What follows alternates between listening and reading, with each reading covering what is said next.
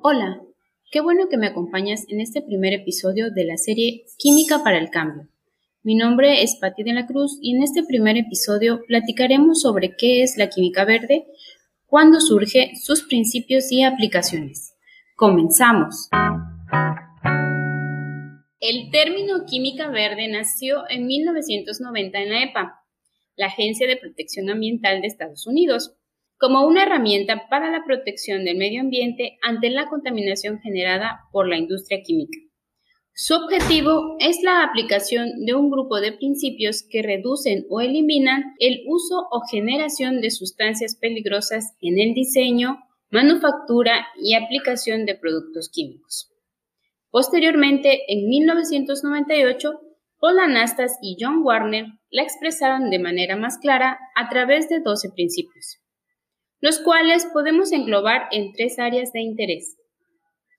Prevención de la causa de riesgo, sustentado en el primer principio, el cual establece que es mejor prevenir la formación de residuos que tratar de limpiar tras su formación. Es decir, Implica el uso de materias primas renovables e inocuas, uso de disolventes no peligrosos y la nula o mínima generación de subproductos. Metodologías químicas.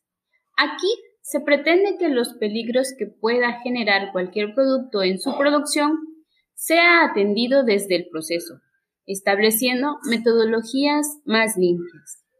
Y por último, acción de acuerdo con un diseño.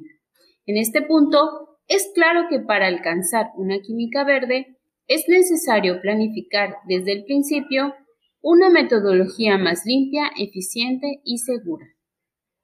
Un ejemplo interesante de la aplicación de la química verde es en el área de energías, con la producción de biocombustibles, sustitutos deseables de los combustibles fósiles.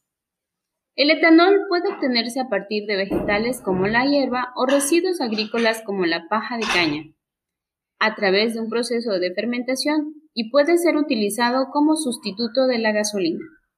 Actualmente existen en el mercado diferentes empresas que lo ofrecen como aditivo y puedes alcanzar mezclas de hasta un 80-20 etanol-gasolina. Incluso con una adaptación del vehículo puede utilizarse al 100%. No obstante, existen otras propuestas como mejores biocombustibles.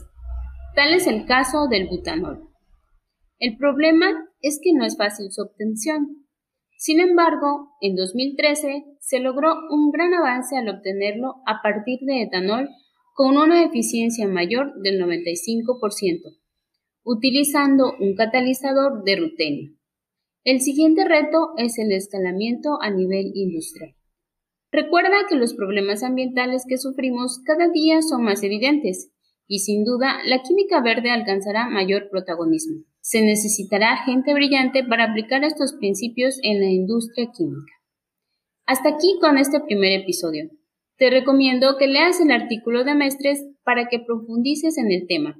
Los enlaces te los compartiré en las notas del episodio. Gracias por acompañarme en este primer episodio. Recuerda que encontrarás algunos enlaces en las notas del podcast hacia sitios de interés y recursos adicionales. No te pierdas el episodio 2 de la próxima semana.